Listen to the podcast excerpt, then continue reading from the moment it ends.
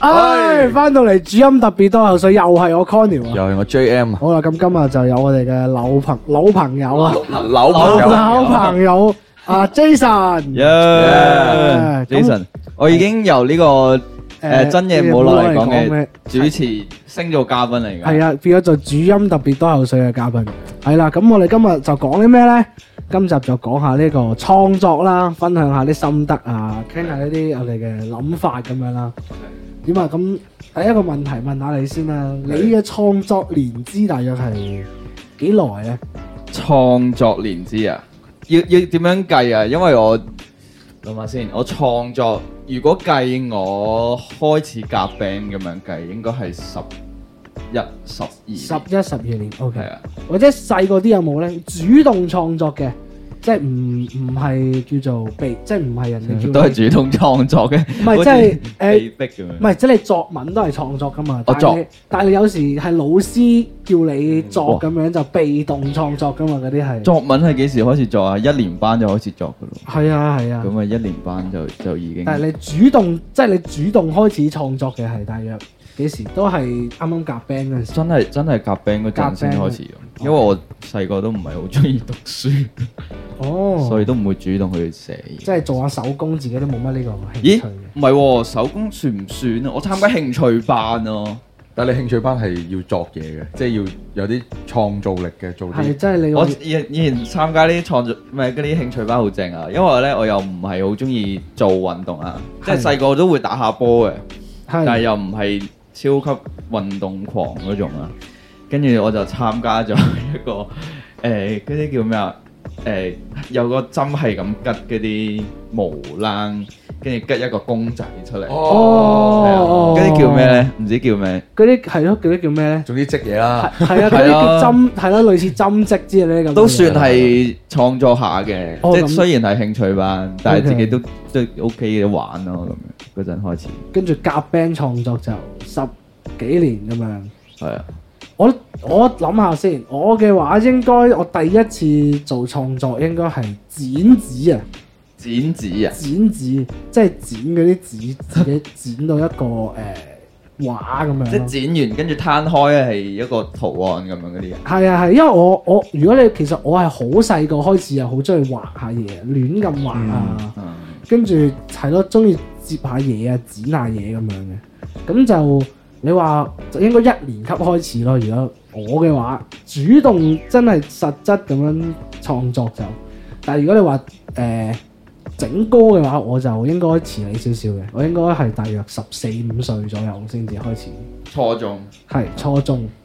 咁啊，J M 咧，我哇！如果我講被逼嗰啲就係就係好多年啦。因為我哋學校即係有美術堂嘅，嗯，咁佢哋俾嗰啲拍子簿我哋咧，就強迫我哋每個禮拜咧要交十張畫，即係即係嚇紙簿係乜拍嘢？子簿係一本誒、呃即係冇線嘅就咁普通白紙，咁啊好細細本咁樣咁細本到啦，係啊咁就係好好多一沓咁樣簿，咁你就係一個禮拜要交十我張。哦嗰啲畫簿嗰係啲，啊啊，但係佢係軟嘅紙嚟嘅，係咁咁我哋就叫佢做拍子簿，唔知點解叫叫拍子簿係咯，係啊我都唔知點解，但我哋係咁叫嘅，係係啦。咁跟住就係一個禮拜要交十張，哇好搶喎，好長 啊！我哦好搶十喎，張係要你點樣啊？就係亂畫咯，畫咩都得，哦，OK，係啊，交俾哦交俾嗰個美術 Miss 睇。總之你一個星期就交十張畫咗嘅嘢俾我係啦，係啦，係啦，咁係你啦。嗰咁陣畫咩咧？我想知。嗰陣時就諗唔到，我記得嗰陣時我去到畫到冇嘢畫咧，嗰時爆播緊爆旋陀螺，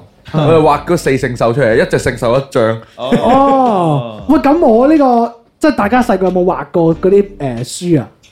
數學書嗰啲咧，有中意畫嗰啲武林秘笈咁樣咧啊，中意打將交啊，將啲人改咗佢咧，係啊係啊，即係即係嗰我將啲將嗰啲哦， 哦，有啊，有啊。係啊，嗰啲將嗰啲歷史人物 改啊杜甫嗰啲。俾你整啲裝甲俾佢。係啊，俾 一改啊李白嗰啲啊嘛，係啊，跟住有衝擊波，又有啲咩殺下人啦，幫佢畫到，跟住畫到武器啊！我細個嗰啲書咧，全部都係啲咩武林秘笈啊、武器大全。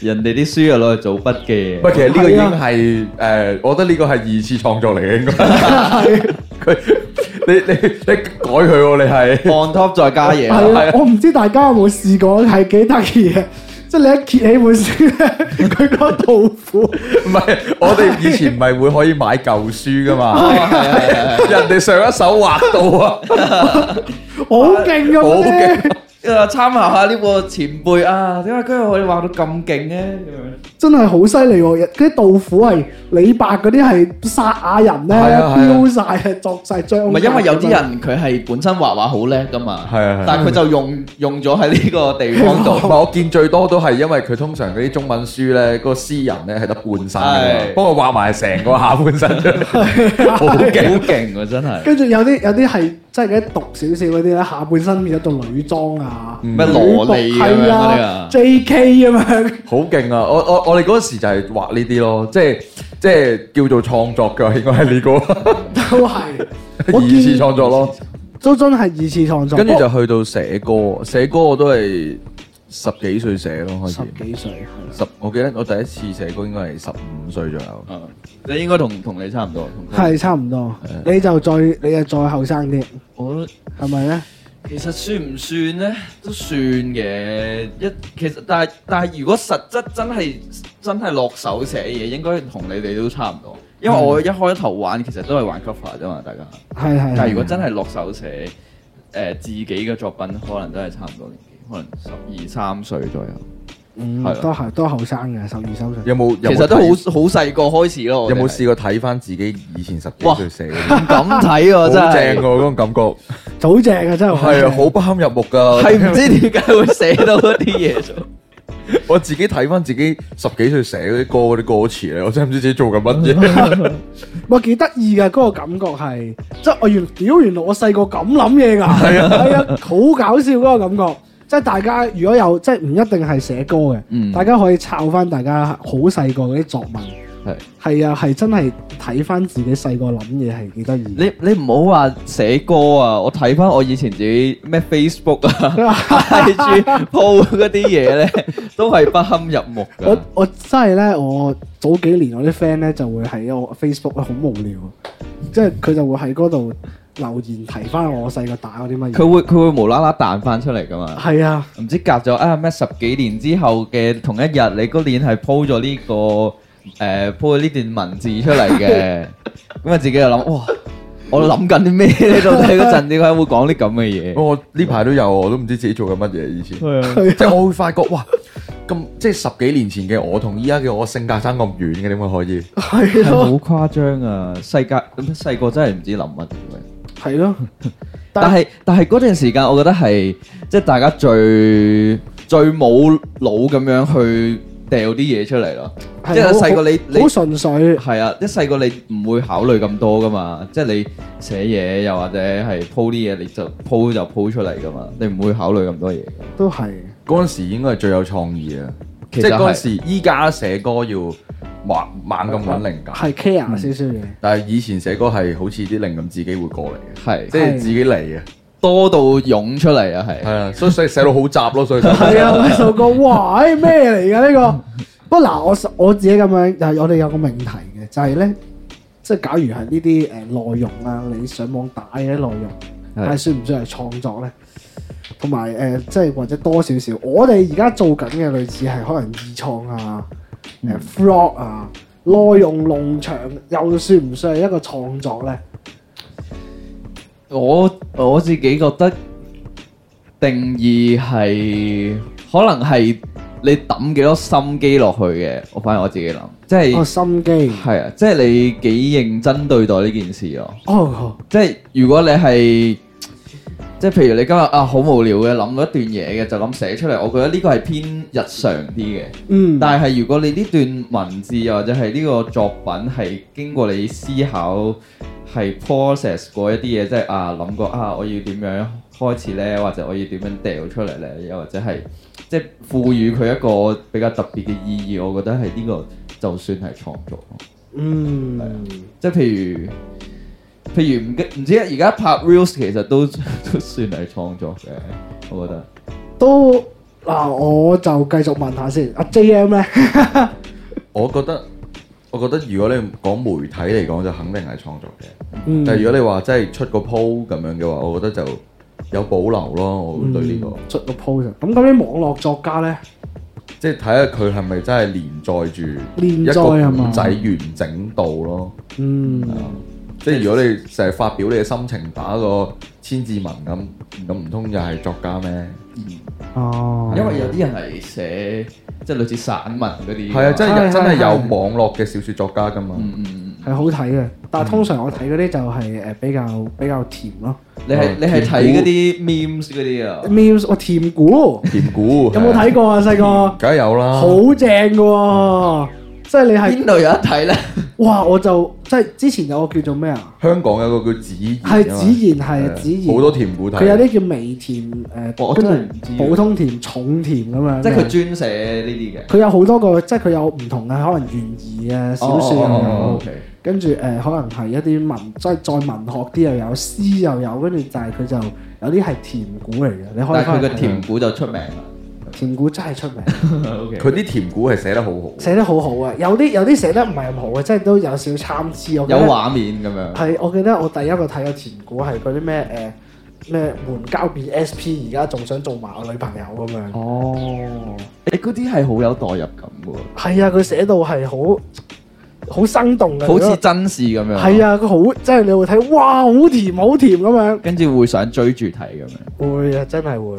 嗰啲劇情好正係喎。啊，你一幻想，哦我記得我睇過一一個甜故係都幾長啊，但係睇到係即係佢唔係淨係甜嘅部分刻畫得咁仔細，佢連嗰啲人同人之間嗰啲情係啊係啊嗯感張力都刻畫得好好咧，即係話咩佢個 friend 點樣對佢啊，係或啊者咩都有㗎，好好睇嘅。即係好真實嘅，即係好全面咯寫得，可能係誒、真實故事改編啦，可嗯能係啊，可真能係係。 唔出奇。佢連佢即係中間嗰啲發生嗰啲關係嗰啲過程咧，都描寫得非常之生動。係，即係你咁一所以我覺得呢啲就係先係網絡作跟家住你咯。上堂睇係真係咧，即係你上堂睇，你俾翻少幻想咧，係好好容易會起帳篷喺嗰度。喂，係所以重點唔重點係你重哦點係你點解上堂係 啊睇嘅，有冇嘢做啊嘛？有 時聽喂，上堂你聽書啊， 大佬咁。我阿 Sir 講得悶，講嗰篇嘢講得好睇咁我嘛。掛住畫李白啦，我就冇睇咯。係 啊掛掛住住畫李白，掛住畫李白，係啦。哦咁就我自己就覺得誒、呃需要係有自己嘅感受或者睇法，先至算係創作嘅。嗯，即係我係咁樣睇嘅。同埋我有上網有 search 過嘅一啲話，佢話作品嘅定義係佢係要，即係佢要完成咗，即係佢亦都可以有被某一種方式去複製到嘅嗰、個嗰、個程度先可以叫係作品咁樣。嗰個複製即係可以攞去影印， 即係成篇係啊嘢出咗嚟㗎啦。係啊，真係佢係你係完成咗噶啦嗰篇嘢咁樣。你咁本小説係可以去印印好多本出去賣咁樣。係咁，佢先算算係一個作品咁樣咯。嗯如果你真係就咁抌出嚟嘅，呢就叫 demo。係 啦，demo 就應該唔即係嗰啲未完待續嗰啲就唔得啦。係係係咁 demo 就應該誒、呃算係算係創作，但又未算係作半成品半啊，成半成品品咯，係誒啦。咁如果嗰啲誒嗰啲網絡作家咧，即係或者嗰啲打嗰啲心情嗰啲係嗰啲誒，如果佢即係可能去到好老啦，之後將自己以前講過嘅嘢集埋一齊，嗰啲咩乜嘢乜乜語錄咁樣語係啦錄集咁樣，咁佢都可以係作家嘅咁。可以啊，咁佢係一個作品咯，佢係即係佢嗰本語錄集就係作品咁樣。係咯，嗯嗯，其實係喎，因為好多人都係， 即係好多人佢係講嘢好叻噶嘛，即係嗯佢成日就會講啲好圓嘅嘢，跟住佢就將一堆好圓嘅嘢一句一句咁樣組成，跟住佢就可以出一本真係即係書又好，我又我都唔知嗰啲叫乜語錄集啊，真係係係語錄啊嘛，係嘛？係係係語錄嗰啲語錄，係咯，有啲人係好叻係係啊係啊，因為我我見好多都係即係可能係佢講幾句金句嗰啲咧，嗯，跟住就可能集埋一大堆金句，跟住跟住就每段金句再解釋少少。呢個最早嘅語錄係即係呢個世界上最早嘅語錄，暫時係聖經啊嘛，哦，啊係係係啊係係咯，聖經咁上下咯，係咯。係係喎，啊係聖經啊嘛，咁就聖經係都算係其實係喎，都係作品嚟嘅，就係以前佢哋講嘅一句説話啊嘛。係係即係係嚇喺嗰啊嗰啲金句啊嘛，金句係啊真係，金句細個要背噶係啊係嘛，啊要背埋第跟幾住嗯後章第幾面就節。有啲解釋咁樣咯，係啊即係佢後人又加啲解釋落去，咁先咁鬼大本。係啊，咁就咁我就講下 AI 啦，即係講到創作呢排 AI。嗯咁你覺得 AI 係點樣睇法咧？我覺，AI 係呢兩年好興嘅一樣嘢得嚟喎。係啊， AI AI 其實我覺得即係涉及到，我唔知我覺得佢影響到而家嘅創作好多啊，因為我而家就算打開部手機一碌，見到好多嘢已經係啊點樣用 AI 取代你原先做緊嘅點點點。嗯，即係譬如話你而家誒好興咩誒 Photoshop 啊嘛，可以用 AI，然後唔知將你本身嗰張相入邊冇嘅嗰樣嘢，將佢 key 到上去，然後係好似真嘅咁樣啊嘛。跟住跟住仲有啲咩啊？寫歌咯寫歌，ChatGPT 咯。係啊係有真實例子嘅喎， 因為我有個 friend 佢係真係用 ChatGPT 就填咗一首歌嘅歌詞嘅，咁犀利啊！即係然然後係佢唔講你係唔會覺嘅咯，哦，係啦。我有我有諗過個好特別嘅命題，即係我哋成日都會討論呢個 AI，即係人即係 AI 取唔取代到藝術創作啊嘛。嗯。但係我又喺度諗過，咁我哋取唔取代到 AI 咧？好似又取代唔到。其實係咪好難喎，啊有次，因但係為 AI 佢係即係 build up on 人類做嘅嘢嘅喎，嗯其實應該係做得到嘅喎。但係你你係要，但係你可唔可以取代到佢咧？就你做唔到佢嘅效率啫嘛，嗯但係係啊咯你其實佢做嗰樣嘢你都做到噶嘛，都係嘅。係啊，我覺得最最大問題都係效率嘅問題係，因為佢快 AI 啲咯佢係即係你就算你俾一個指令佢，佢耐嘅可能真係幾分鐘或者十零分鐘，佢都可以 gen 到一嚿嘢出嚟。嗯，但係人嘅你可能即係真係勁幾勁嘅人都可能都未去到 AI 個速度咁快咯。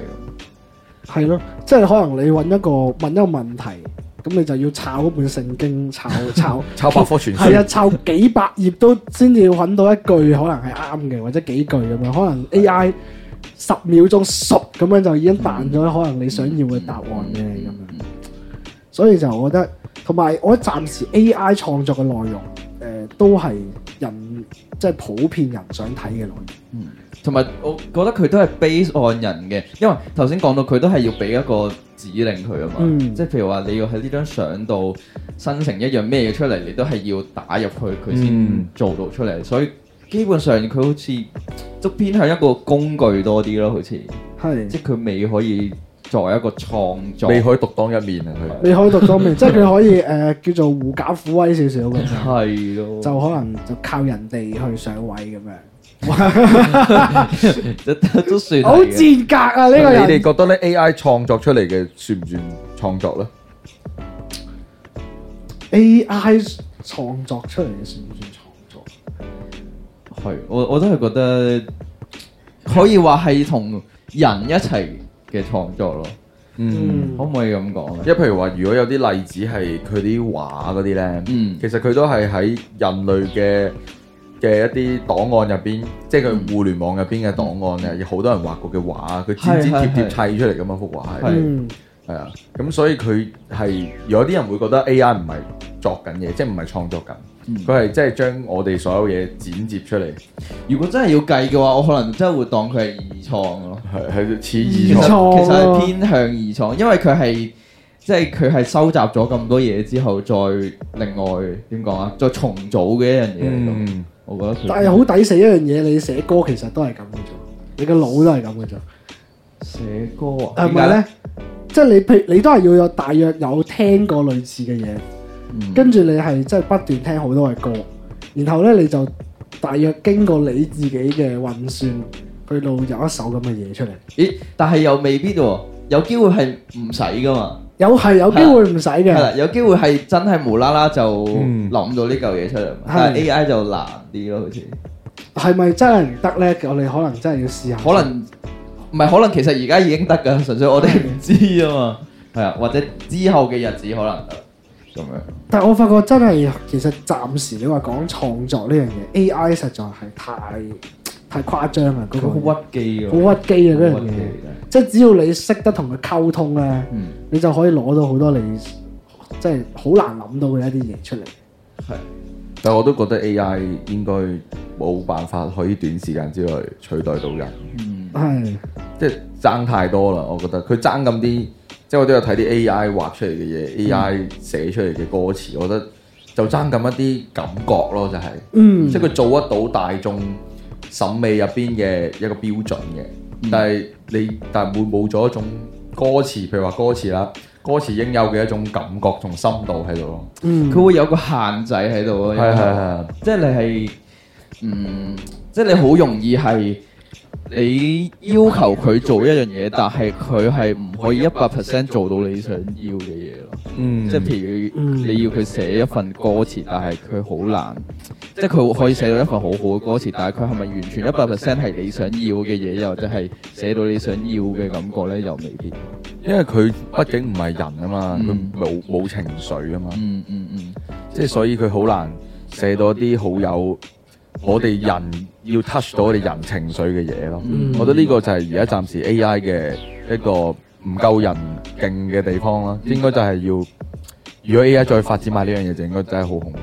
但係我暫時即係觀察啦，咁樣我發覺即係其實而家已經好多創作，即係佢哋話嘅創作嘅作品已經係用 AI 去做出嚟，嗯跟住可能佢自己冇乜點去加工，但係可能大家就不斷接受呢啲咁嘅作品，跟住我開始覺得即係人對呢個作品嘅嗰個情緒感受力已經越嚟越弱。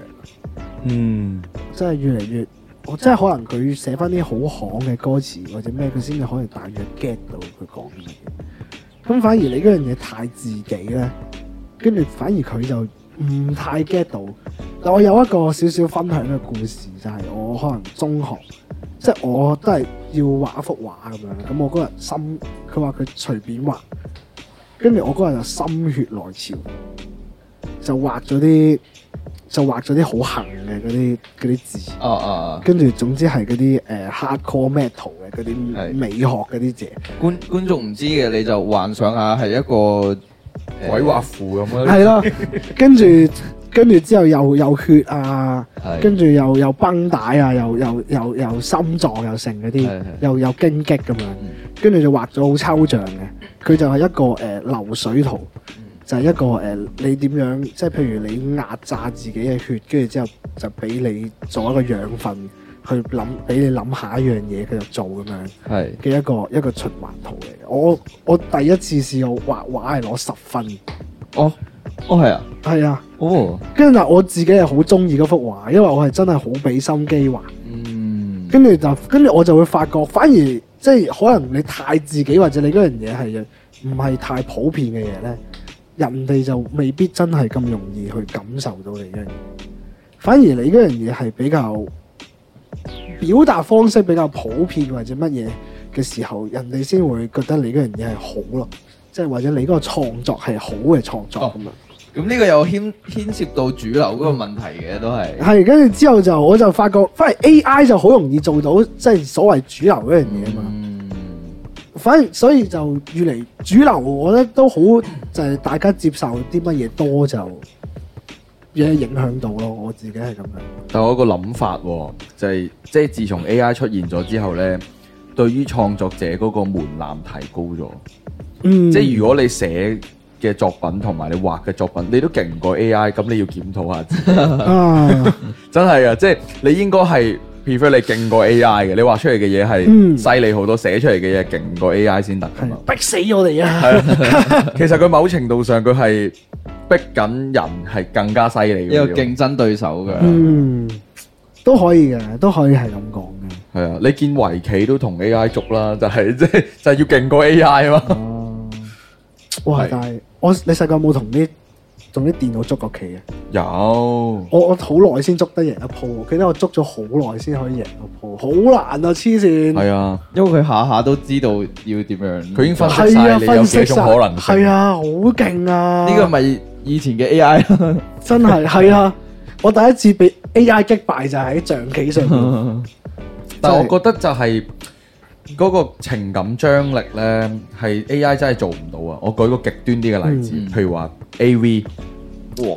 夠極端啦話 AI 如果一個 AI 做編劇，佢做導演去拍一套 AV 出嚟，你覺得佢 touch 唔 touch 到我 哋呢啲變態佬嘅諗法呢？哇！佢 hit 唔 hit 得中我哋嗰啲變態嘅諗法咧？哇！有我冇呢啲嘢㗎？係應該未有人用 AI，其實應該有嘅，即係可能一啲廢劇情嗰啲佢哋會啊可咯能。exactly，我我我真係我可能先入為主少少，可能你睇嘅嗰啲誒麻豆啊或者咩嗰啲都可 能會有。喂，開名啊係係係係我哋 cut 咗佢。 我哋 X 誒麻 X 啊，或者即係一啲而家新出嘅平台，我即係我睇係有少少係哦，有啲咁嘅即係嗰現啲，象嘅，即係即係全部都係嗰啲劇情啦，即係梗係。係係係係係有少少就係就係我唔即係開始點解分辨得到嗰個肯定係 AI 寫出嚟。係啊，我有少因為唔係好 touch 到啊，真係冇得哇咁樣，所以大家可以睇翻我哋 A V 嗰集，我哋有分享嗰啲重口少少嘅劇情係係好好好入心噶嘛，佢嗰、個嗰、個故事佢嗰個演繹嗰樣嘢係啊我咪揾一實測下咯，係啊實測下。 Chat GPT 話我要寫一個 AV 嘅劇情，啊，跟住要寫你你俾個指令佢，你要佢寫得極極端啲嘅，可能佢都 OK。 可以試下喎呢實個際。係啊，即係睇下佢係咪真係 hit 得到嗰個劇情係啊。我哋使唔使拍翻出嚟咧？我哋之後 再再啦。再研講再研究啦。可能我哋有一日喺 PornHub 見到我哋嗰個作品有 credit 喺度，係啦。咁咁，你覺得即係咁你自己覺得創作嘅定義係咩咧？創作個定義，即係對你嚟講，你意義啊定義喺邊度？講意義啦，意義啦，意義啊，嗯，其實老實講，一開頭即係如果講翻最開頭寫石里芙嘅歌嘅，可能就真係型咯。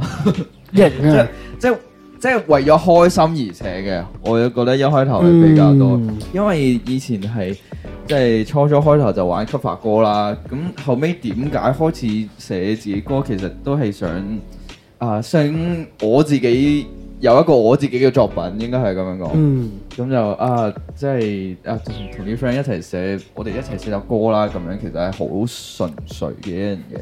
嗯，然後就即係以前即係寫歌詞嘅，亦都唔係我哋，即係亦都唔係我啦。咁可能即係比較多都係想點講呢？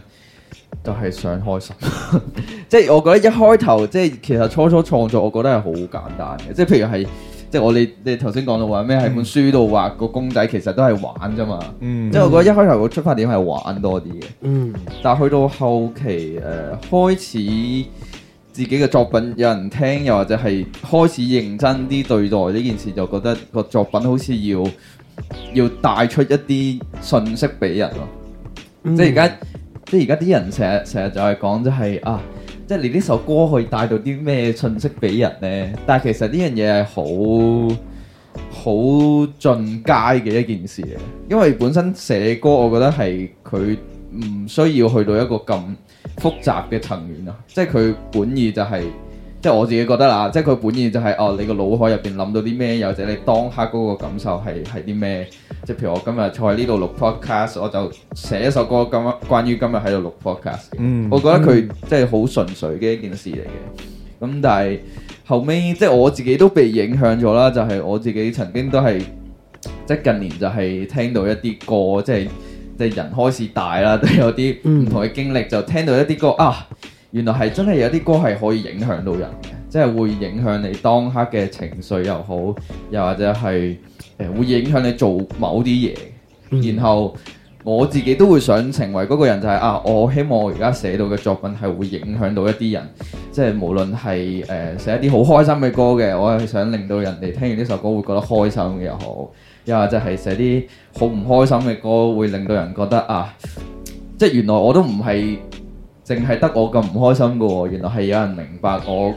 誒、心入邊諗乜嘅喎，咁樣即係我覺得我而家創作對我嚟講嘅意義係想影響到人，嗯係啊，講得好深，都還好嘅，還還好還好還好。我係我翻下我啦，我就我衣毛仔啲嘅，即係我係真係衣毛仔啲，係就係即係我開頭寫已經係好自己嘅，即係就誒、呃情緒多好多。反而我對我嚟講，嗰、個創作意義係叫做將具象化我嘅情緒同埋諗法咯。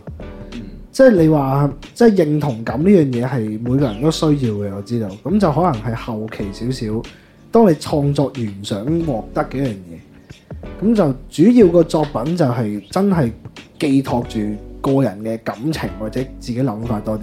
因為我都發覺咧，你諗法同你對 band 寫啲嘢都似嘅，即係你自己寫啲嘢同你對 band 嘅方向都似，都係會寫人即係對外對外啲，真係想話俾人聽佢你想講嘅一啲意思啊，一啲道理係嘅咁係嘅樣多啲。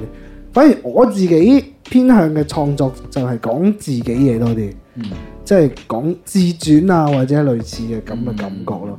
咁講衰啲嘅，即係你核突啲講就係有啲博同情嘅感覺 咯。如果如果係寫慘歌嘅話，係跟住如果你話寫啲開心啲嘅歌，可能就想分享喜悅嘅。嗯自己開心嗰樣嘢嗰個感覺多少少，嗯但係都冇錯嘅，我覺得即冇係冇錯，即係大家嘅嗰個創作方向唔同。咁我自己就真係偏向 emo 仔少少啊，嗯同埋我自己唔係好識寫，即係一啲咩意思俾人，嗯我就真係偏向寫自己多啲。咁我嘅創作嘅嗰個意義就係、可以俾我具象化我好多好零碎、好複雜嘅一啲感情嘅一個載體咁樣。即係類似係誒寫俾自己嘅一個總結咁樣啦，類似係。啊係係係即係。係而家開始寫定自傳啦，跟住話係啦，冇錯啦，老咗之後就唔使寫啦咁。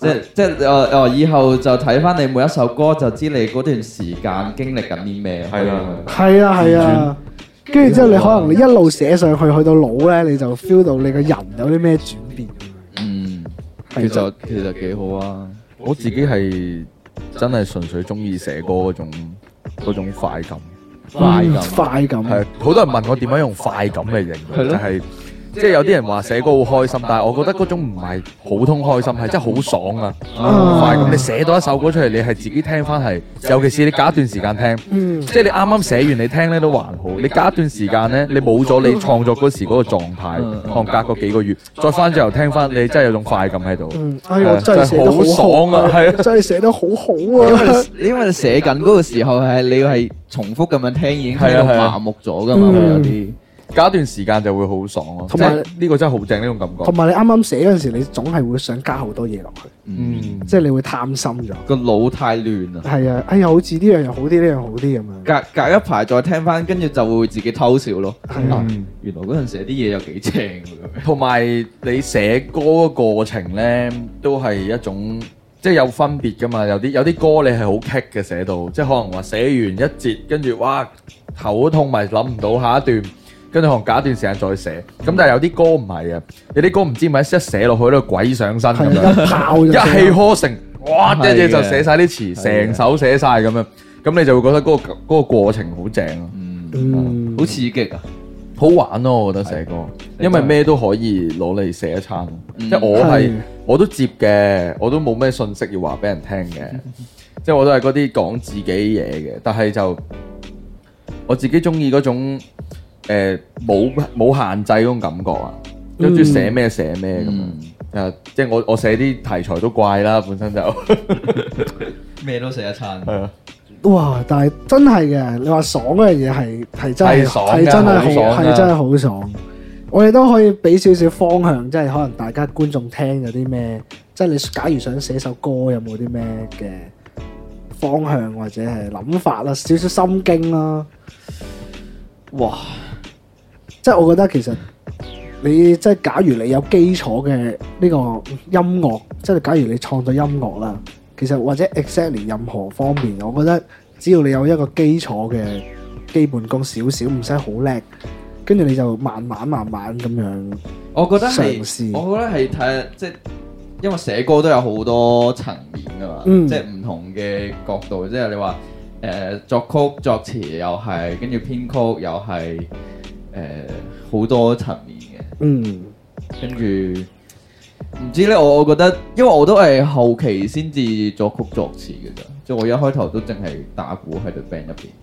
係咯，咁你做乜無啦啦又走咗去去寫作曲作詞咁就係樣？想感受嗰種快感咯。係咯，其實係咪咧？其實其實算係咯，因為就係頭先我就係話誒近呢兩年我就係聽到有啲歌影響咗我，我就覺得哇好好神奇嘅，真係會覺得，嗯即我係我想以自己擁有一份咁嘅嘢啊！係咯，即係我以前誒嘅誒，即係打鼓，即係淨係打鼓嘅時候，我都冇咁深嘅呢個感受，我淨係會 feel 到哦，即係觀眾好似幾中意我哋啲歌喎，即係可能我哋啲歌幾爽咁樣啊，大家開心就好啦咁樣。但係後尾我就覺得誒、即係可能你想人到 人哋 get 到你首歌入邊嘅意思，你真係要即係嗰份詞或者嗰個曲係你自己作嘅，嗰、個感受會大啲咯。嗯即係因為係嗰、個係最直接觀眾聽到嘅嘢嘛。因為其實老實講，觀眾係好難 get 到你個編曲想帶出啲咩嘢意思嘅。即係大部分聽歌肯定係聽個歌詞解咩噶嘛。嗯，係啊，咁所以後尾我之後自己都想擁有呢樣嘢，就開始寫自己作曲作詞啊，即係同埋最主要係即係當時即係有啲感受，我係誒、呃想用文字去記錄低，咁我後尾就將呢樣嘢直接轉咗做即係一首歌啊，即係我就覺得啊，即係倒不如變咗一首歌咁之後，自己聽翻其實都有唔同嘅感受，嗯，我係咁樣。自己咁樣都俾開自己歌影響到自己。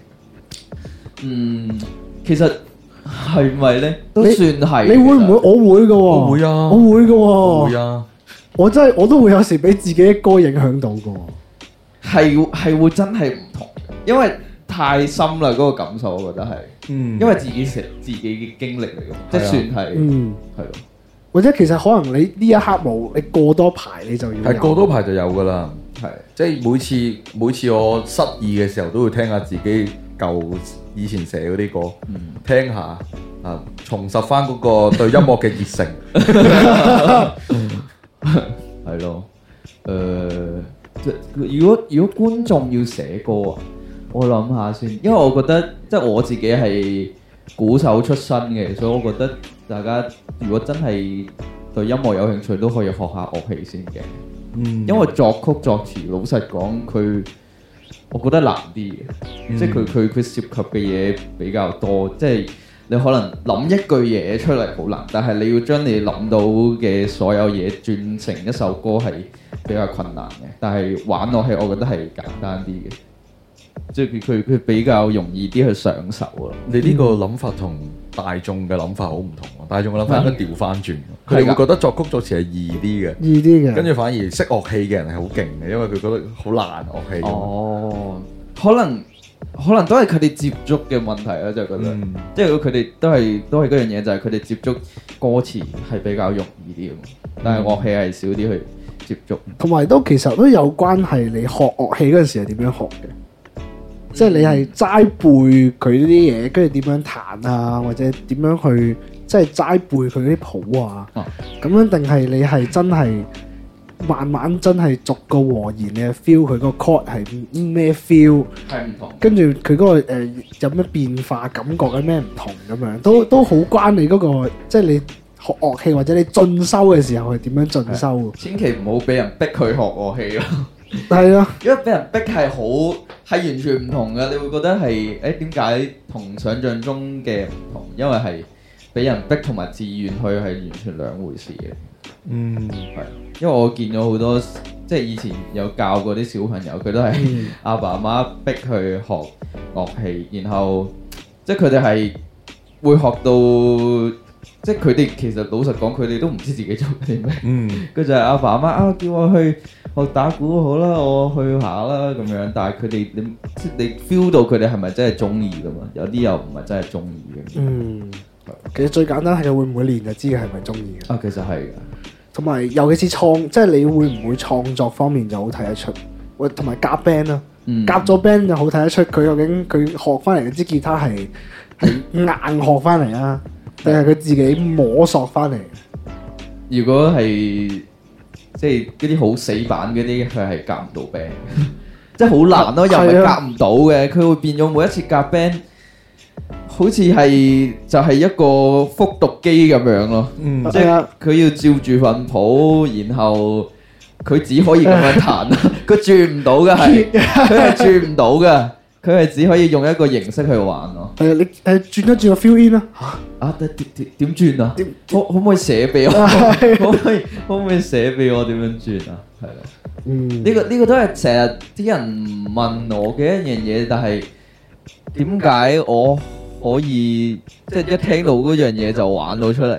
即係我覺得係本身音樂其實就應該係咁啊，即係佢唔係佢唔係一樣被限制住嘅嘢啊。佢係你玩音樂就要培養嘅一個能力嚟嘅，佢係嗯係啊，即係老實講，誒、呃即係講遠少少，可能即係講黑人啊。即係雖然我唔係真係咁了解黑人嘅文化係點啦，但係我哋明眼人見到嘅就係佢哋天生係有一個音樂嘅天賦，嗯係啦，有個音樂嘅靈係魂啊喺即係嗰度，個音樂係喺佢哋個身體入喺個邊。 DNA 度啊，係啊，係喺啊 DNA 度噶嘛。咁咁其實佢唔使話啊咩照住份譜或者學點樣睇譜，其實佢哋即係本身日常生活中佢哋已經係玩緊音樂出嚟。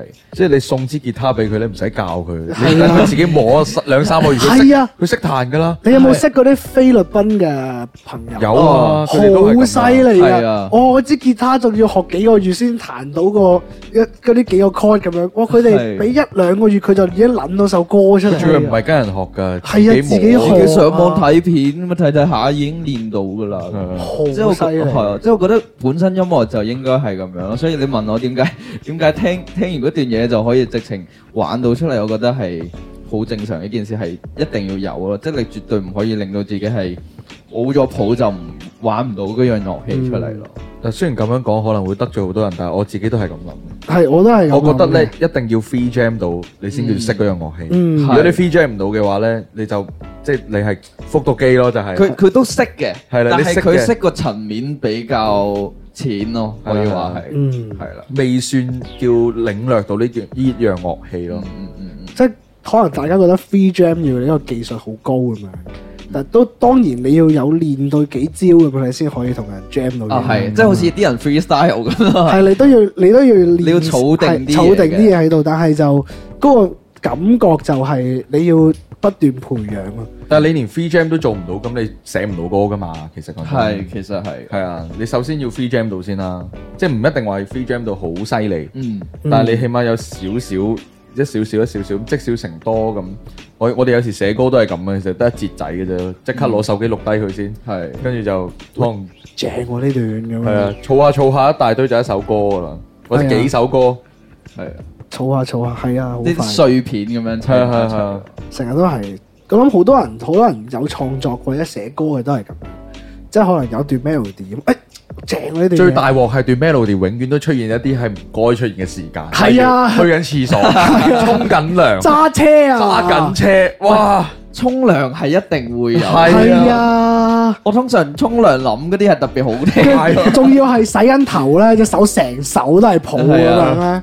跟住好好乞人憎嘅，就沖完涼出嚟咧，你嗰一下咧就係唔會記得咗㗎啦係唔記得啊死啦，跟住你要諗咯，有時係你係會諗唔翻一，諗就唔係㗎啦，係啊，所以會即刻沖出去攞手機， 係涼啊，都唔 沖係嘛誒段錄低佢繼啊，續放低。驚一陣唔記得咁樣。揸車係最乞人憎嘅，我但我我通常咧係過橋，哦，嗯，再揸電單車，咁冇得冇計啦。咁我死坑，我係咁坑坑坑坑坑啊到落啊車，啊啊但坑到落車就唔記得係咗。咁重複。係你咩啊？你裝啲裝置喺度咯，我嗰啲而家嗰啲咩有個藍牙耳嗰機，啲，有個咪噶嘛阿，思維幫我開個錄音啊咁樣，係啦，跟住淨係收到啲風聲咯。好 mood 啊嗰件事，成件事啊，哇，係真係。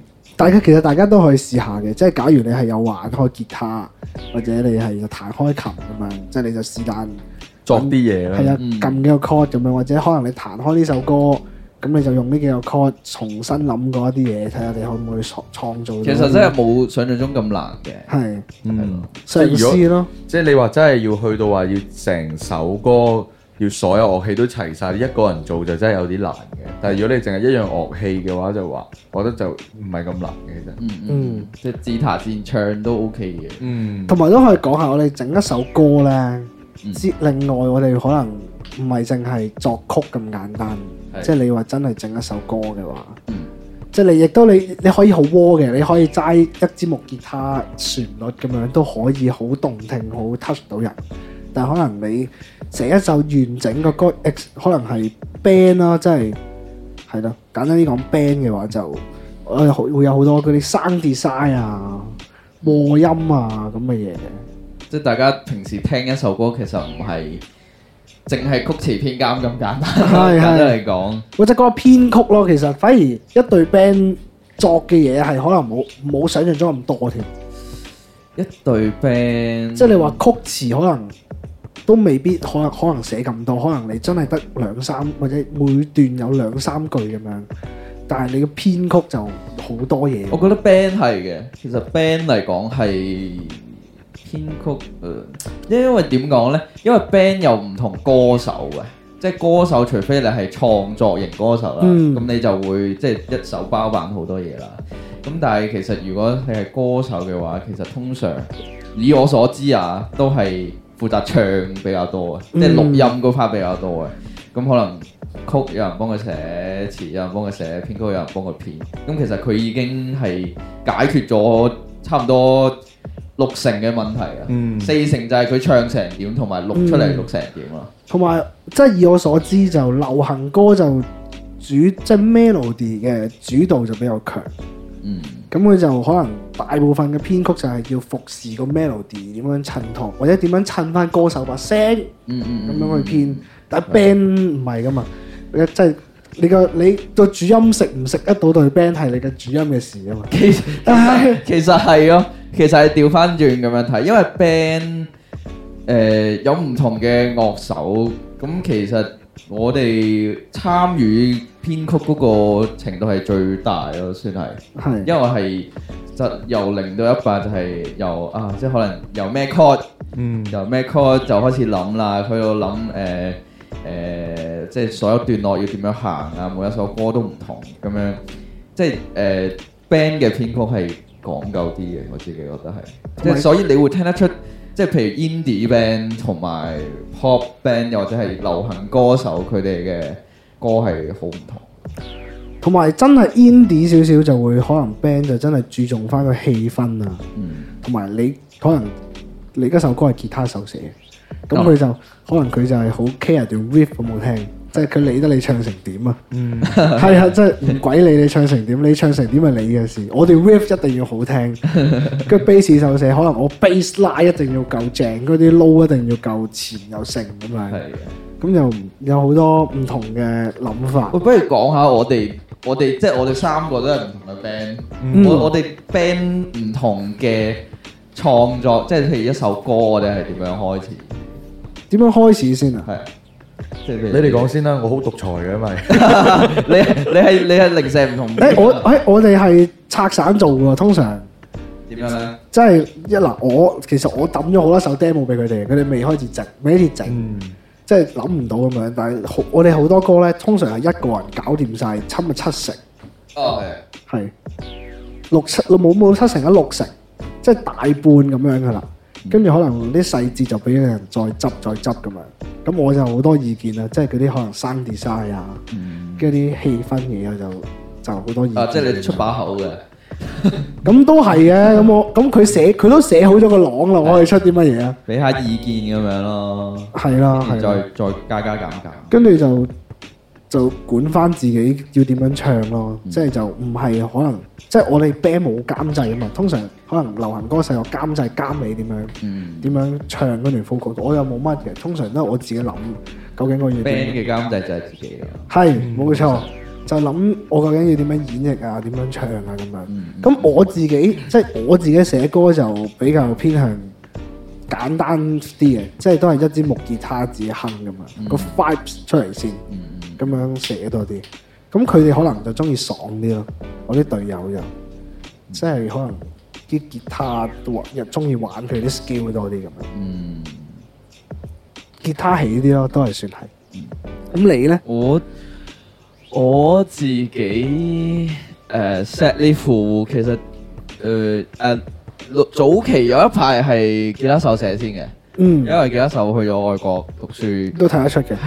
咁佢就佢又好得閒啦，日日喺屋企冇嘢做就係彈吉他咁樣，咁佢自己就即係有好多諗法，就自己會砌啲 demo，跟住就掉咗俾我哋咁樣。咁就我哋再喺嗰樣嗰個半成品上面再加加減減，嗯其實都比較都都似都似係啦啊咁但係去到近年，即係佢返讀完書翻翻嚟就變翻係我哋似係 jam 多啲嘅，嗯，即係真係大家坐埋一齊，然後誒彈啲嘢咯，跟住我又打啲嘢咯，跟住即係比較多係我同吉他夾先嘅，然後再加 bass，即係基本上大概個朗定晒先至會再加 bass 入嚟，睇下點樣編咁樣。嗯 set 呢副寫歌通常係咁樣，去到最後，通常去到最後先至寫歌詞，係啊，其實都係，我哋都差唔多係咁樣。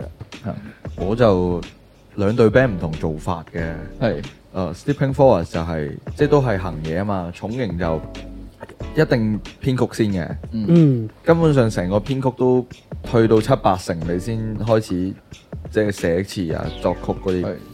跟住我我哋嘅做法都係咁上下，就係只不過係我揼咗個大約嘅朗，嗯跟住我就抌俾佢哋，佢哋就將自己嗰 part 即係睇下自己吉他嗰 part 啊、bass 嗰 part 啊、鼓嗰 part 要點嗯樣改啊、點樣換啊，咁跟住就再譬如我，因為我自己都有彈樂器噶嘛，咁所以我就會同吉他、bass 傾下。咦，究竟用你嗰段啦，定還是用翻我 demo 嗰段 riff 咧？邊段襯落去好聽啲呢？嗯咁跟住就諗完之後，咁基本上成個編曲都定到七七八八嘅時候，跟住佢哋再繼續去雕琢嘅時候，我先趁呢個時間就去作曲填詞。嗯，跟住到佢哋搞掂之後，就再掟翻嚟做生 design 咁。跟住我再諗下加啲咩，即係整色整水啊，即係係咯，就係嗰啲即係啲鮮化嗰啲琴聲都係我我諗埋落去。其實其實你係特別啲嘅喎，即係你應該係少數誒、呃主音會自己搞係啊翻自己啲係自己揼嘅，因為少數主音係做呢樣咯。係因咯，為頭先我哋講都係吉他手啊，即係咯係我又係吉他手啊，即係反而係你係主音自己一個諗晒嘅。喂，咁佢都係吉他手嘅，我都識彈，佢都係係佢都係吉他手，啊手，啊係咯，但係即係少啲係會同時出現。嗯，係咯。但我哋寫歌係有個要求嘅，就係咧寫嗰首歌咧必須自己係彈唔到嘅，同哦打唔到嘅，哦要練嘅，係啦，哦咪就冇意思啊！寫嚟寫去都係自己能力範圍內咧，哦因為我哋而家唔會再 cover 啦嘛，嗯咁所以如果我哋唔咁樣做咧，個技術唔會進步幾啊得。意喎，即呢係必須寫到自己係要翻轉頭練嘅，翻屋企慢慢坐嘅。幾好個喎、幾好啊呢樣係啊嘢，但係等我學習下先。 都係嘅，因為我哋而家比較多都係用 MIDI 啊嘛，嗯即係電腦篤篤晒出嚟。咁、其實篤嘅同本身腦海諗點樣打係唔同啊嘛，嗯所以成日係會篤到一啲自己未必會係啊未必即刻做得到嘅彈嘅係 即係我哋嘅朋友啊，Cancer Game 就係咁 啊樣，係即係佢嗰個佢嗰個鼓就係咁樣，即係佢啲鼓佢嗰個鼓手係成日同佢哋呻啊，好難啊，佢哋都係吉他手食作㗎 嘛係，啊，誒，因因為吉他手同鼓手嘅諗法又唔同啊係啊，即係吉他手諗出嚟嘅鼓同埋鼓手諗出嚟嘅鼓係係兩回事嘅。吉他手諗出嚟嘅鼓應該係會就翻嗰啲 wave。係係啦係係，係啦，所以我哦英美就就唔同啲咯，英美超市就係、我反而嗰個 demo 係真係好 demo 嗰只，即係就得嗯少少 cop，跟住求其揾啲動唔得動唔得咁樣就做咗嗯 beat，跟住但係我係先有曲同詞先嘅，嗯嗯，跟住哦咁先就再真係流行曲係嘅啦做法，，流行曲做法，跟住再抌俾佢哋，跟住佢哋先係大執，即係真係重新編過個曲咁樣。其實我個 demo 就係主要係要啲 chord 啊，要個拍啊，大約幾快啊，跟住伴住個曲誒、個 melody 同歌詞啊，跟住等佢哋自己慢慢執、慢慢編。所以其實我發覺係即係 vocal 咧，通常好多大 band 出面可能平時聽開大 band vocal 寫嘅歌咧，感覺係 pop 少少嘅，總係 pop 少少嘅，誒，我好似都係係因為佢真係入偏，佢反而係偏向流行曲做法少少，係真係 pop 少少，即係吉他手做，即係吉他手主導整嘅歌咧，反而通常就。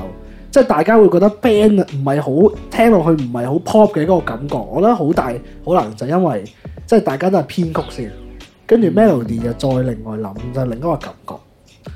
其實係編曲嘅問題應該就係，因為係因為正常 vocal 佢就係最主要就係寫咗自己要唱啲咩出嚟先嘛，係係編曲係佢係唔會抌咗太多嘢落去咯。係，所以就係咯，可能可能大家嗯聽好多 band 可以試下留意下，即係呢首歌流行好好 pop 嘅睇下咪 focal 寫嘅，嗯即係你嗰首歌誒、呃比較誒、呃、節奏感強啲嘅，嗯行啲嘅或者誒、呃通俗啲講 rock 少少啦。嗯，咁樣就睇下可唔可以係係咪吉他手寫嘅，可以真係可以研究下。嗯可能真係我㗎。發覺好多都係咁樣嘅，即係有呢個感覺。或者係我講翻我嘅誒、呃兒時偶像 One OK Rock 都係咁， 嗯即係佢嗰啲行啲啊、特別啲嗰啲 side check 啲嗰啲歌都係吉他手啊寫。咁即係 Taka 自己寫嗰啲歌，通常都係好啊最紅嗰啲就係係都係 通係啊最紅嗰啲通常都係 Taka 自己寫嘅，所以呢個係流量密碼嚟嘅，所以算係咁。但係我係因為主音寫嘅話，佢會喺 melody 上雕琢得好啲。嗯就翻自己把聲多啲係啦，咁所以誒、呃一般聽歌嘅人中意聽 melody 多啲啊嘛。嗯咁、melody 寫得好，咁嗰啲人就會埋單啦，就會中意呢首歌咯。嗯，但係真係中意聽 band 嘅咧，就反而唔係好中意聽啲 pop 嘅 melody 嘅，就係真係中意聽你啲 riff 啊，即係 technique 上面嘅嘢。啊即係 melody 係一回事，但係係但係正常聽 band 佢個精髓就係對 band 玩成係啊點係啊嗯係啊即係大家呢個係俾一個審美方向，大家去試下呢樣嘢啦。同埋我發覺你啊，你即係自己寫咗歌之後咧，係你對 band 寫嘅嘢都開始唔同。你你自己覺唔覺啊？我哋你覺，我哋好似就幾覺嘅，我哋覺啊，即係你聽落去就好覺嘅。嗯，我覺得誒、呃都唔多唔少有影響，但係又未去到咁直接嘅，嗯因為誒、呃即係一嚟我自己寫歌，即係我自己唱我唱嘅歌，我都同對 band 好唔同啦，即係完全唔係同一回事啦，即係嗌邊個曲風上面。嗯但係誒、呃我覺得係誒、呃即係我哋對上一張碟出嚟，咁都過咗佢啦，一九年出，咁都過咗四年。其實即係中間大家聽緊嘅嘢同埋中意嘅已經變咗好多咯。嗯咁、我覺得誒呢、張即係我哋今年出嘅新呢張碟係誒、呃即係我哋咁多年經歷咗之後嘅新一樣嘢嚟嘅咯。嗯即係就變咗啊！哦，可能我而家中意唱呢啲嘢。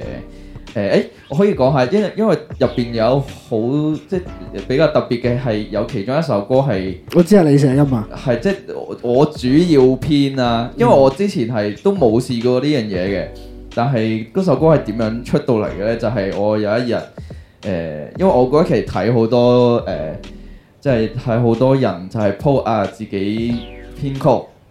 因為而家編曲好個人好簡單啦，即係有啲網站係有啲 sample 嘅，咁、你即係黐黐貼貼，跟住再自己加啲嘢，佢已經係變咗一首歌咁樣。嗯，咁其實我當時就係、我啲我都亦都冇諗太多，我就係、啊，即係聽到有個聲幾好聽喎，咁不如自己砌啲嘢出嚟啦。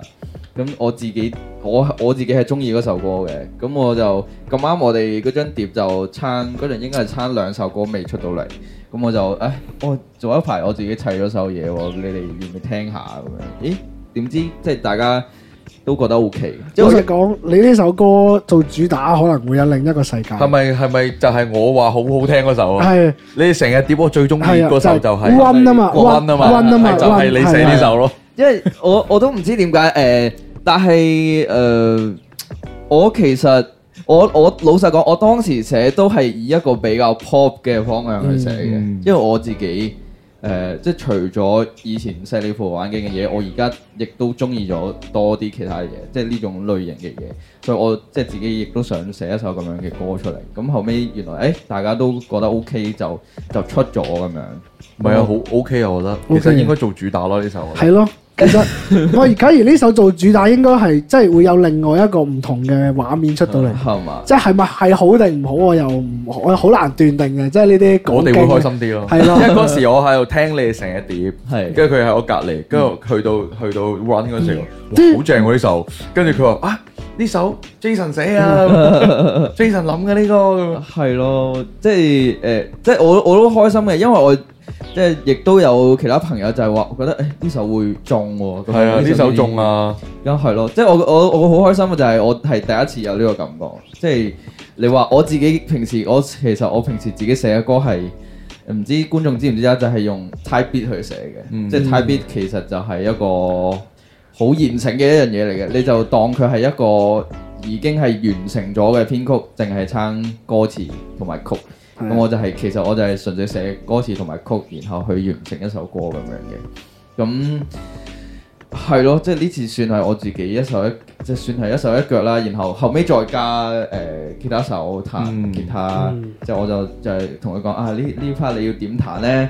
你就好簡單，你數一個 chord 就得㗎啦，即係最一嘢簡炸落去就係得啦。啦，最簡單嘅數一下就得㗎啦，千祈唔好數多一下，數多一下都嫌多嘅咁樣，係咯。但係誒、呃我覺得誒創作即係開心嘅位就係咁樣咯，即係即係頭先都講到，我哋創作每個 band 又或者每個人都有好多唔同嘅方法，但係即係開心嘅就係、作品出到嚟自己滿意先啦，一定要係，嗯再嚟就係得到人哋認同，我覺得即係呢個係好重要嘅嘢。你唔覺得作為即係誒、呃音樂人呢，你突然間聽到一個人呢係識唱你啲歌，你唔會覺得好感動嘅咩？好正㗎，好正呢種感覺。初初開始嗰陣咯。嗯，嗯，唔係，其實係點講咧？如果佢一路喺度唱，你就會好尷尬。哦，但係你但係即係你發走咗，即係離開咗，你就覺得都開心嘅。係你諗翻轉頭，誒、原來有人識唱自己，我覺得真係突然之間嗰條友喺我隔離唱嗰啲歌咧，我有我都少少尷咁肯尬。定會嘅。係但我覺得如果你出 show 嘅時候呢，台下啲觀眾識唱你歌係係好正咯，係即感覺係係。麻煩你哋咧識唱就唔好自己行過嚟跟住我 唱，喺樓下一齊唱咁樣就開心好多啦。係，係我覺得呢個係啱啱啱啱出自己歌嘅時候個感觸會大啲咯，因為你唔會 expect 到呢樣嘢咯。係啊 係啊，係啊，即係相信每一個歌手、每一隊 band 都係咁啦。係係咯咯。咁好啦，好啦，差唔多啦。咁就問下你，即係你出自己出嗰首歌啦。係咁我真係好想好有啲好奇 嘅，做乜你又走去玩 pop punk 嘅咧？喂點解嘅咧？你講你講邊首啊？嗰、個 Just Do It 係咪？即係即係近期嗰啲啦近，期嗰啲，哇！點解玩 pop punk 㗎？其即實係你知我係 pop punk 大王嚟㗎。你踩到佢個飯。唔係唔哎係呀講笑講死笑，火唔啊係問好奇啫，即 係有咩咁吸引啊咧？嗯，唔知喎，我我自己，我我反而覺得我自己有啲返老還童。玩到玩，到反而係我玩到有少少想唔玩，跟住你就走去玩咁樣咯。因為我唔知我 pop punk 誒、我老實講，即係都係聽咗一啲歌手影響我嘅，咁即係影響我最深。點解會中意呢個風格都係外國嘅歌手 Machine Gun Kelly 啦。哦咁佢、其實即係以以前都係玩 rap 嘅，即係佢而家都係有玩 rap，佢就 mix 咗 pop punk 同埋 rap 嘅元素，咁即係呢兩樣嘢都係我自己好中意嘅嘢，所以我就想嘗試下咯。嗯，係啊，即係頭先都講就係我自己寫嘅嘢同我哋 band 玩嘅係完全唔同噶嘛，咁我覺得即係。呢個方法就可以俾我即係嘗試多啲唔同嘅嘢咯，即係你話 pop punk 又好，又或者係其實我都唔係淨係寫 pop punk 嘅嘢，嗯即係好多風格我都嘗試緊去寫。咁我覺得係即係以前即係玩淨係玩 band 嘅時候，就可能嗰個限制會喺誒、呃可能對 band 有佢自己嘅風格嘅。嗯即係佢冇可能無啦啦出一首好 pop 嘅嘢噶嘛， 即係入 band 有佢自己嘅風格。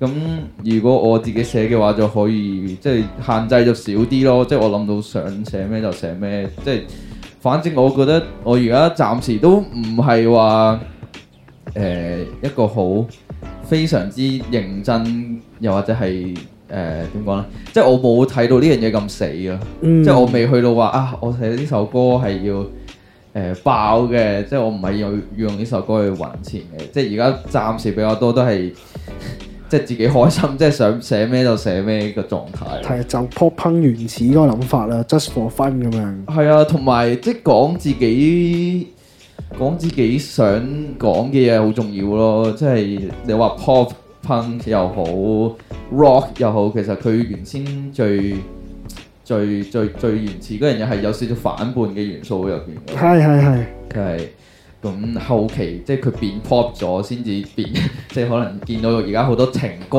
啊，係用呢個方式去寫。我覺得又又冇壞嘅，即係只要嗰首歌係好聽，又或者帶出嚟嘅意思係好嘅，我覺得係冇壞。滿唔滿意呢個答案啦，pop punk 大王。阿大啊王，係，澳我門好翻翻大王，奇，好哇！你做乜鼻石高帽啊？但 係，唉，我你真係自己話唉我都係好奇問下啫，唔係，因為我真係我你你就有少少話叫返老還童啦，係我有啲急速老化 feel 嘅我自己就，點解咧？點講咧？因為夾到驚咗，夾咗驚咗啦，即係我咁即係咁啱已經，唉，想脱離下呢個 pop punk 嘅呢嗯個係呢個呢個環境，想去翻一啲誒另外一個世界咁樣。嗯不過 pop punk 係吸引嘅，即係一個嗰個年輕感係係咯，係好係吸爽，係好。爽嘅。但係因為我真係太耐，太 stay 太耐啦。你一直都係呢個狀態。係啊，我想即係揾下一啲另外嘅世界，感受下咁樣咯。嗯係啊，好玩嘗嘅，嘗試下咯。嘗試下試下啦，唔同。我覺得係咯，即係雖然唔係想推推容，即係嗰啲叫咩啊？即係推大家去選擇一個比較快捷嘅方法，但係 Type Beat 確實一係個好東西嚟嘅。嗯，嗯係因為誒、呃的確嚟講，佢係算係一個門檻比較低嘅方法啦。我自己覺得係咁啊，因為好多人一開頭創作可能真係冇咁多成本。嗯，咁其實 Type Beat 有一個好處就係佢成本非常之低，即係講緊你一首歌係你係買買佢呢個音樂啊，買斷佢可能九十九美金咁樣。係啦，即係即係計翻鋪子係幾百蚊咁樣。啊咁我覺得即係 for 創作嘅初學者嚟講係一個好好嘅嘢，同埋亦都即甚至係有啲免費嘅添，嗯即係甚至係有啲完全免費嘅 beat 大家係可以用。或者通常佢會俾你聽嘅，即係佢會可能有水印俾你聽，咁嗯你就攞個 type beat 試咗先咯，係啊，唔啱就再轉咯，嗯即係好似 exactly 啲監製攞 demo 嚟聽咁樣，嗯跟住之後試咁樣嗰個概念啫嘛，咩都試下。係咯，試。下玩下佢嗯好入門啊，係啊。而家門檻低咗咯，做音樂係㗎，門檻低咗，即係快咗咯。我會覺得係所有嘢，即係 Type Beat 真係好快㗎。即係你填完首歌，錄完你出得街㗎啦。因為佢係本身係一個，佢本身就係一個幫助市場點講啊，即係個生產嗰個率啊。佢嗯，本身係一樣咁樣嘅工具嚟嘅。咁兩睇咯，即係有啲人可能覺得啊 type beat 嚟㗎，就係咁咁渣嘅。即係因為老實講，有好多 type beat 亦都係好冇營養嘅，嗯因為就係一直重複嘅嘢，睇黐識唔識黐貼揀貼，咯，係啦，黐黐貼貼。咁但係另一方面，其實亦都有好嘅 type beat 嘅一啲嘅 beat maker 嘅。咁其實佢哋都好用心去寫嘅。咁而家其實大家聽，即係如果即係我而家講唔出啦，但係你而家其實誒、呃上網揾翻有好多而家好出名嘅歌都係用 Type B 去寫嘅。咁其實即係大家摸索下咯，即係誒、呃平時即係作歌係一回事，但係 Type B 即係係比較喺國外流行嘅一樣嘢，大家又可以去認識下。揀 type beat 都幾睇得出你個人審美嘅呢樣嘢，即係而家呢個狀況咁 Type B 係可以揀一世㗎，係。因為太多啦係 Type B 係。而家就嗰、個即係做音樂嘅門檻低咗，但係你個作品要有價值嗰個門檻就高咗啦。啊嗯而家係咁樣，完全係啊，即係太易啦。因為以前你話錄歌，你要去咩錄音室，又嗯要租唔知幾耐幾耐，跟住又要用個唔知啊幾幾幾廿萬嘅咪咁樣係啊。但係其實而家係好多。好多取代嘅方式咯，即係你喺屋嗯企做又得，然後可以用電子嘅嘢去取代咗。係啊推你知推薦下啦呢支呢支啦，啊我哋呢支 S M 七 B 真係推薦英下。美超市成隻 EP 都係攞呢支咪錄嘅，我隻 E B 都係用呢支落嘅啫， 就冇廣告嘅呢支嘢，唔使唔使我幫佢賣廣告呢支嘢。啊係啊，係啦，咁最後就呃打下你首歌先啦。誒，哎我打首你歌誒近期即係頭先講嘅 pop punk 其實都係算我 demo 嚟嘅，嗯就我就未出呢個完整版嘅，咁但係遲啲會出啦，遲啲會出啦，而家仲嗯仲製作緊，咁。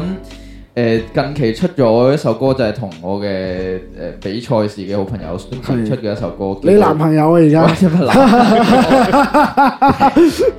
小三，小小三三係小三講翻啱係小三。小三係係啊。唔係即係講笑啫。係啦，咁就同佢出咗一首歌叫做《Endless Journey》，咁大家而家喺 YouTube 聽到嘅，咁啊而家都搞緊上架嘅嘢。我哋而家都播俾大家聽下先係啦啊。好。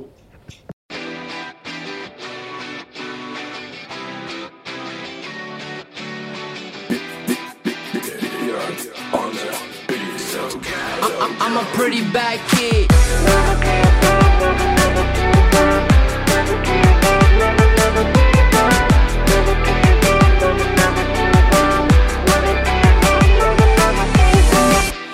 想生活过得如此平庸，写作文理想才会天马行空。狗狗上说要走西，我偏走东。爸妈说的话都当作耳边风。关于我的事情不用在意，只要脸皮够厚，天下无敌。谁管你觉得我没有出息？只有我能主宰这场游戏。Get up, fight for your dream, it's not done。抛开所有烦恼，好事会发生。I just wanna have fun，展开新的旅程。展开新的旅程。Hey, don't forget about, don't forget about，学习本来就永无止境。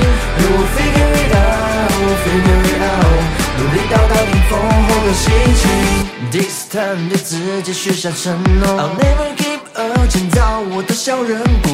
一直睡，一直睡，一天到晚总是颓废。不会觉得累，不能夜里黑，不要后悔没有伟大的机会。想要成为暴发户，不能原地踏步。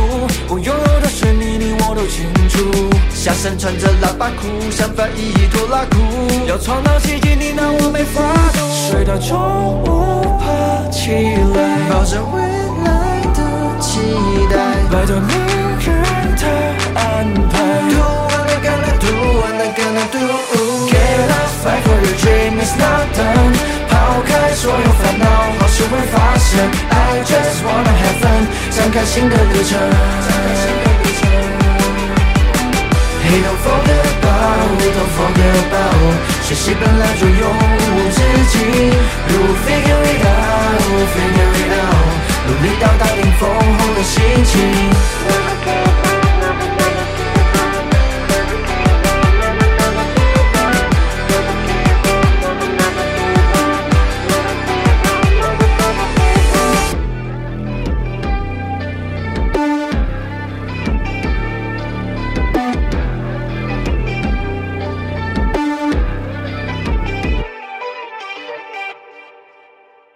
哎，诶，聽完啦冇錯啦，大家聽呢首好開心嘅歌想搞係咪？而家要想架係啦，啊而家仲處理緊嘅，咁喺不久將來，大家應該係可以喺 Spotify 啊之類嘅平台聽到。好啊係啦啦咁呢首歌就係係咯，就係同好朋友寫嚟嘅，開心玩嘅一首歌，其實都算係係啊。好啦，咁最後啦，最後我哋而家咧，今次就 podcast 咧多咗一個新嘅環節。係啦，即係我哋我哋有嘉賓就會有呢個系環啦，節。每逢有嘉賓咧，我哋就會做呢個環節咧，就係咧，我哋之前咧，诶有一集咧就講溝仔讲沟仔嗰集咧，我哋就整咗 一個類似 MBTI 咁係嘅啊物體出嚟，係啦，係啦呢個我哋而家唔暫時諗到叫咩名，類似係啦係繁殖指數嗰啲 friend，叫繁殖類型指標。係啊，繁殖類型指標，係啦， 咁所以咧，诶、我哋依家咧就去睇一睇我哋 Jason 究竟係係係一個咩系類一個型咩類型嘅嘅人男咧人？咩類喂，型我我嘅男自生？己都好好好好奇到你呢樣嘢點測咧？其實唔係，其實都係問你係啊，問你問問係題。你問問啊你四個問題，我哋都知道。係啊呢個問題就知噶啦。個 MBTI 我哋要問我哋十幾慢慢廿再條我哋慢慢會拓展更多問係慢題。慢完好嘅好嘅善。成為一個好犀利嘅一個測量。我哋而好家緊你係張我嚟哋㗎第一個臨床嘅呢一個誒誒實驗啊，實驗對象係係啦，我哋實驗下先。誒、係第一個係客觀嘅條件嚟嘅，就係、參定係係好目讀咧？呢、個好似唔使唔使問嘅啦。其實即係我會選擇係嘛？啊，唔係即係你自己啊，你自己覺得自己係參定係目讀啊？哇！嗱，因為咁我哋我哋我哋兩個就俾一半，佢只有俾一半咁樣，嗯跟住就睇就睇下佢嗰個分數去到邊度。嗯，暫時係咁樣先好冇啊？好好好。你覺得你只係目讀定係 charm 啊？咁做人都要有啲自信嘅，我覺得某啲時候都 charm 嘅。嗯，目讀我又唔算太目讀嘅，即係唔係成碌木咁樣嗰啲嘅。我又嗯，即係都比啲較啲女好仔動啲撩你，你又會唔會覺得 OK 啊？或者即係你就覺得好驚啊咁樣？個女仔撩又唔同喎，係啦，呢個都關事嘅，呢我個都關事嘅都。關事㗎。女仔撩反而我有啲驚，哦，咁因為可能因為我唔唔係好好好習慣呢樣嘢喎。咁我哋就可能佢六十 percent 係佢六十係六十 percent 係哦係 charm 嘅，有四十 percent 係目讀嘅咁樣啦。內心係目讀嘅。係啦，我哋暫時咁樣分先。好，跟住之後跟住咧，就係誒 rich 啊，定係 poor 啊？哇！現階段肯定係 poor 啊係啦，咁 poor 啊 Poor 啊我哋 poor 啊 OK 係啦咁跟住咧就係嚟嚟一啲比較 deep 啲嘅啦，就係你嘅本身嘅經驗豐唔豐富啊？即係即係你係青頭仔係啊，啊，定定還是係係定係定老係诶老司機？哦哦，即係兩個極端嚟嘅，係係一係就你近係啦，你你你可以咁諗啦，你可以咁諗啦，都超越咗青頭仔嘅，但係未去到話好豐富。你你一隻手指一隻手數唔數得晒先，一數一晒數一晒，隻手數得晒，數一晒嗯咁都偏青噶啦，就都變青嘅，偏青係啊啊死啊！咁樣偏青，中即係可能诶四十幾到五十幾咁樣啦， OK 係嗯哦，咁你最尾就係你係一個注重肉體上交流嘅人，定係是注重精神上交流嘅人？可以老實講嘅。可以老實講嘅，咪即係你唔一定係純用下边諗嘢嘅，即係你亦都可以比例啫，比比例例啫，啫，哦，傾向邊邊多都啲？都偏向偏偏向偏向精神上，偏向精偏神上向精神上嘅，咁可能就真係又係五十幾、四十幾咁樣，嗯係咪咧？？都都都六十嘅，六十應該嘅，六十嘅，好。咁我哋睇一睇先吓，即我係點如果 樣係點樣差？如果係參嘅，但係咧又冇咩錢嘅我，哋 mark 一 mark 佢嗰個嗰個 number 先，係啦，佢參嘅冇咩錢嘅，參嘅，跟住咧但係又青頭嘅，青頭 green 嘅， 跟住但係又誒誒精神上要 mark 嘅，佢係 CPGM CPGM 啊，你係係軟飯型， 軟飯型系軟列入，化型系列嘅，點解軟飯型嘅？你因為因為你軟飯型呢四你個幻想職你業咧，幻想下先，係啦，軟飯型呢四個職業入邊咧，你係屬於藝術家，係藝術家係嚇啦，哦哦，軟飯型入邊嘅藝術係家，啊係啊係啊，哦，即係即係即係藝術家係食 軟飯嘅。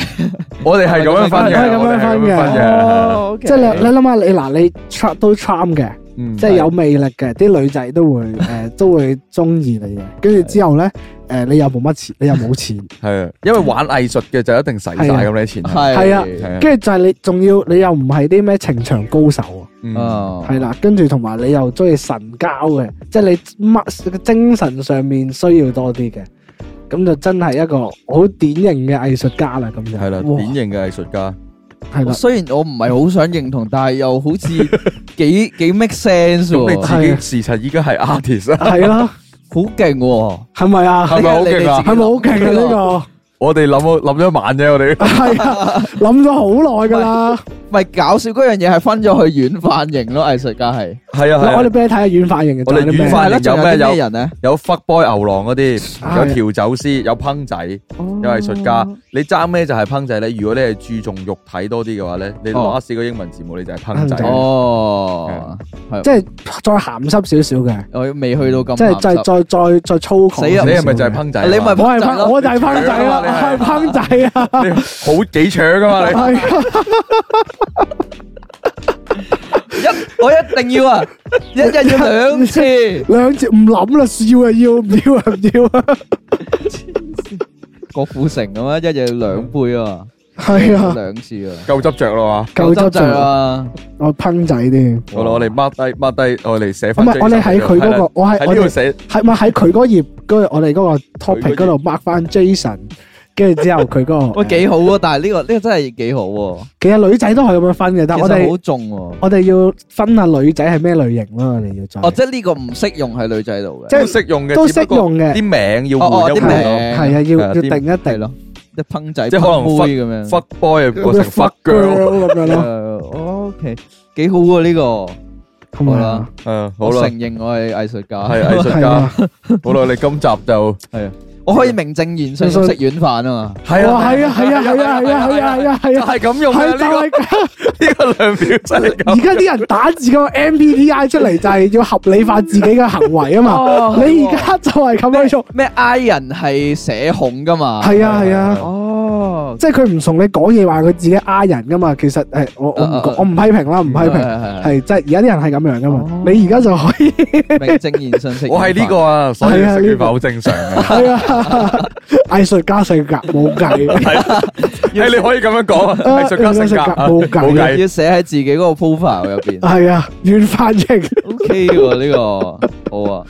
歡誒，即係希望繼續有啊呢個。係我都希望可以儲到一本儲簿，儲多啲嘉賓嘅，係啊知道啲嘉賓係咩類型嘅，係跟住可以配對啊嘛，你係話係係啊配對下。邊個配邊個咧？咁啊係，我哋要再研究下啦，咁嗯好，咁咁就係咁多啦。啊好啦，拜拜，拜拜啊拜拜。